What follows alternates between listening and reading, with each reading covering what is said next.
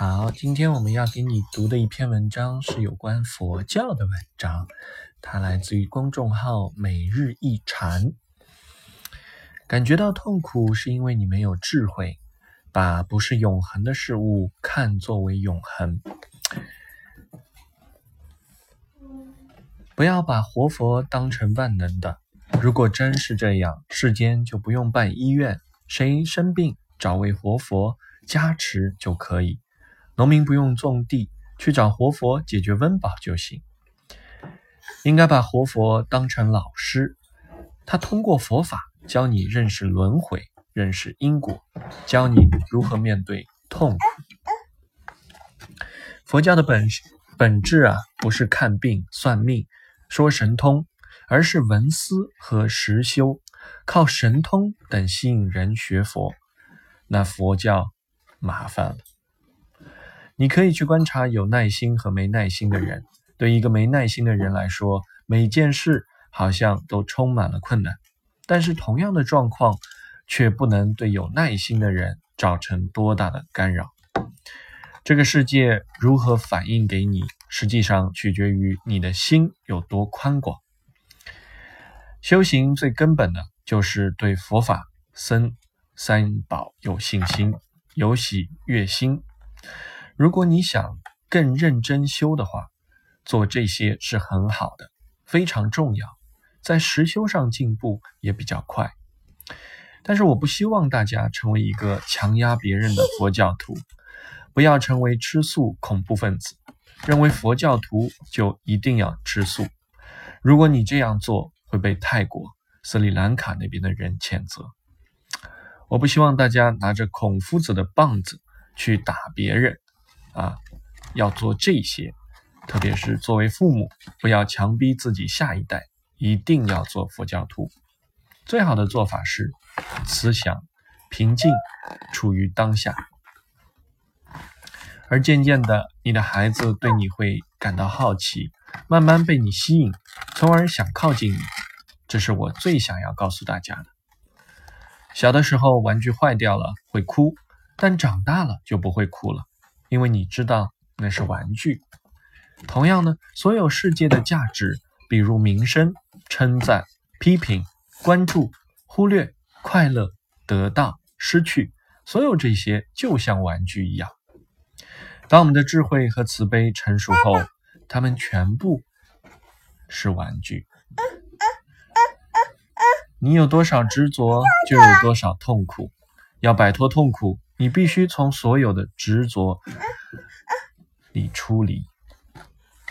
当你生气的时候，你应该看一下自自己的心为何生气，是否因为出现了与你期待正相反的东西？你的期待。就是你所执着的东西。佛陀不会被任何事情激怒，因为他出离了所有的执着。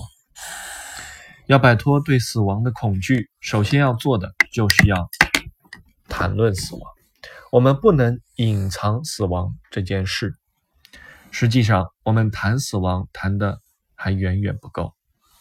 我们每一个人都在去向死亡的路上，甚至。我们现在面对面谈啊，面对面谈论着死亡的时候，我们也正在死亡的过程中。我们所经历过的都将一去不复返。从纯正的佛法的观点来看，财富有着完全不同的意义。对佛法修行者而言，财富不是金子、银子或银行存款，而是知足。是你认为自己已经足够，别无所求的那种感觉。佛法的首位应该是智慧，是对真相的求知探索。第二位才应该是道德。如果将佛法和道德划为等号，认为佛法把道德放在第一位，就是对佛法误解的开始了。佛陀从没有教导人们不准食肉。没有规定人一生当中必须取一次菩提伽利迦耶。所有佛教徒或人们的道德应来自于智慧，而智慧便是佛陀追求的第一选择。真正拥有出离心的标准就是你可以随时抛弃任何你熟悉的东西，你可以走出任何你习惯的场景，不会犹豫，不会有不舍。拥有出离心，并不表示你要离家出走，或者把财产全部捐出去。你无需担心他会剥夺你的财产，或者会剃光你的头，让你和家人生离死别。你不必担心失去任何东西，你需要放弃的仅仅是执着。我们的所作所为都是出于期待，而不是出于无造作的真诚。缺乏真诚时，我们会变得非常软弱，我们可能会成为自己跟别人期待的牺牲品。我的老师们告诉我，精通佛法和修行好的人有两种真相。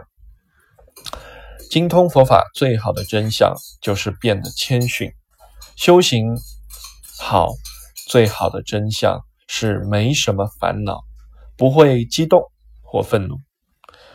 如果你没有这两种真相，那么你就没有学好，也没有修好。你们要记得一件事，就是我们会有很多很多的问题，我们都会死，任何堆起的东西都会垮下来，任何聚集的东西都会消散。所谓的家庭，如同住旅馆一样，有入住，有离开。从究竟上来讲，轮回无需无法修复。所以，唯一重要的事就是修习佛法。但修持并不意味着你一定要进入山洞里，即使住进山洞，也并不代表你是个灵修的修行人。我们只需要把修持佛法这件事放进脑子里。我们只需要知道，我们所谓的自己，只是聚集在一起的，并且走来走去的一堆肉，而且随时会消散掉。你们还是可以继续你们的生活、做生意、学习、旅行等等，但只要你们还记得羞耻，那么所做的任何事都会对自他变得有意义。虚荣心基本上是人类所养成的一种不安全感，而它是另外一种形式的骄傲。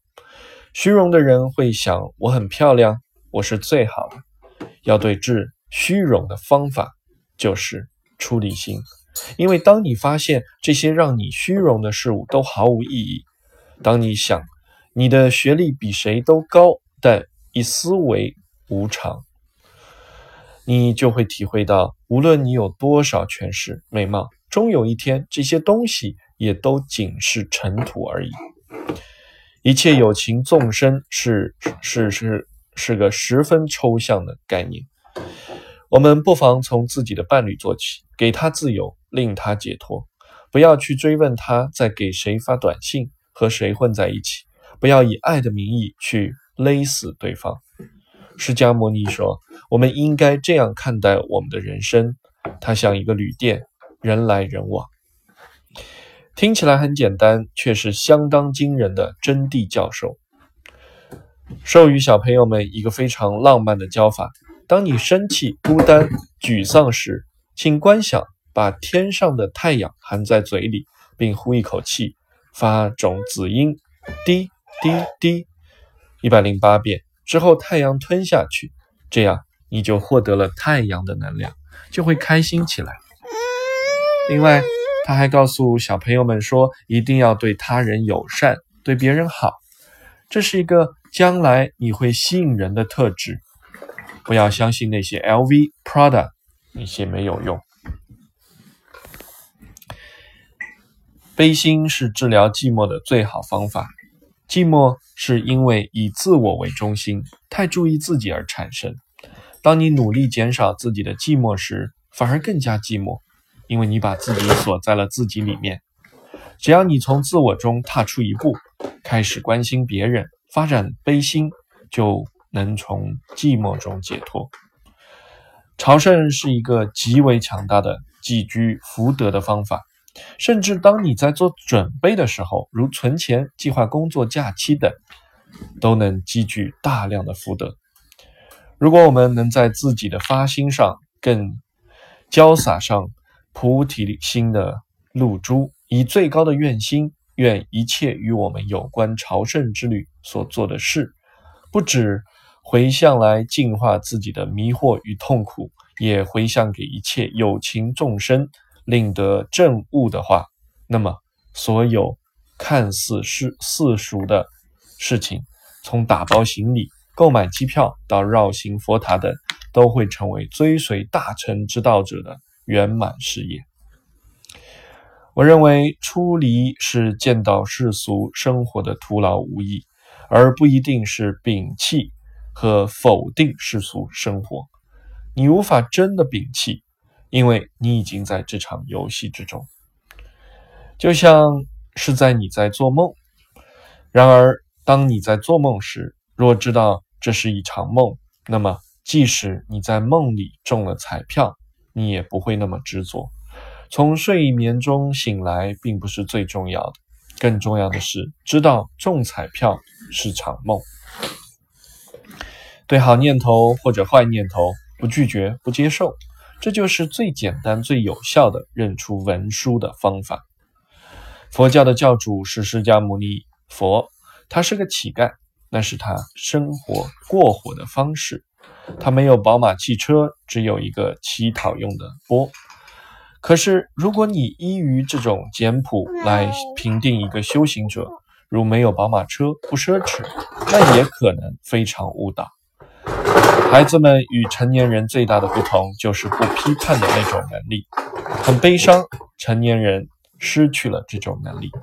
事实上，在禅定的教授里，需要我们达到那种境界，不评判的境界。因为当你不评判的时候，你是最开心、最快乐的。一切都只是玩具游戏，只是一种展现。我们可能失去了那个能力。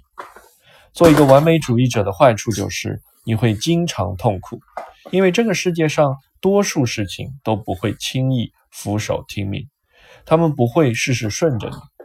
要让他们达到你所希望的样子，你必须花很多时间。很多人试图创造完美的世界，不过他们最终都被证明失败了。事实上，只要把你的心稍作调整，一切都会很完美。当我们不再依赖于任何因语缘，我们就不再是业债的牺牲品。例如，如果你觉得需要有朋友的爱才能感到幸福，这意味着你还在聚集业债。如果我们还想得到表扬，如果我们还被批判困扰，如果我们被忽略，感到孤独，如果名望让我们激动兴奋，那么我们有意识、无意识的总是在寻找安慰或者安全感。然后我们害怕不幸福，我们如此辛苦的工作，付出极大的努力，只是想要赢得赞扬，避免批评，值得关注，以及不被忽视。只要你还在做这些事，你就还受着因缘束缚，从而受到业债和他的果的约束。万一我真的出名了，但愿我的名气能够承持佛法，但愿我不会令佛法蒙羞。如果以后你听到任何有关我个人任何糟糕的传闻，我想那些传闻大概有百分之九十九是真实的。请你不要用来作为诋毁佛法的方法和理由，因为我并不代表佛法。佛法是道，它清净无瑕无垢染，而我是完全充满染污的。